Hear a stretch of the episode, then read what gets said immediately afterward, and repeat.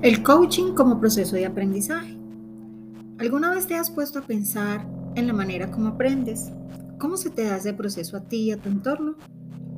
El coaching es un proceso de aprendizaje y como tal incluye espacios emocionales, mentales, corporales que interactúan para obtener finalmente el resultado de algo nuevo o diferente, es decir, lo aprendido.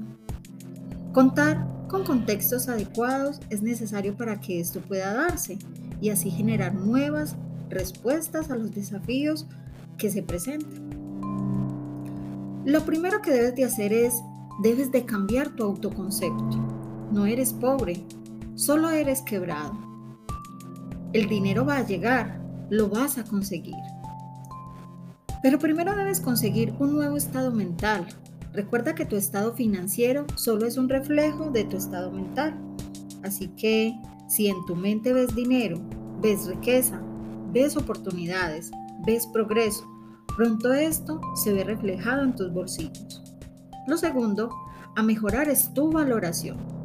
No te conformes con pequeñeces, ve por algo más grande. Y lo tercero, a mejorar es tu lenguaje, cambiar tus palabras. Hay personas que todo el día andan hablando de enfermedades o de que no les alcanza las preguntas como estas y eh, le preguntas cómo estás y ellos contestan sin ganas. Aquí, más o menos, pasándola. Aquí, sin nada, al borde de la prostitución. Otros dicen, no se gana, pero se goza. Si te das cuenta, aquellas son expresiones que se convierten en semillas de una necesidad. Cambia tus palabras. Pásese del carril del progreso. Cuando te pregunten cómo estás, contesta con actitud. Avanzando a toda máquina, excelentemente positivo, y tus palabras crean una nueva vibración.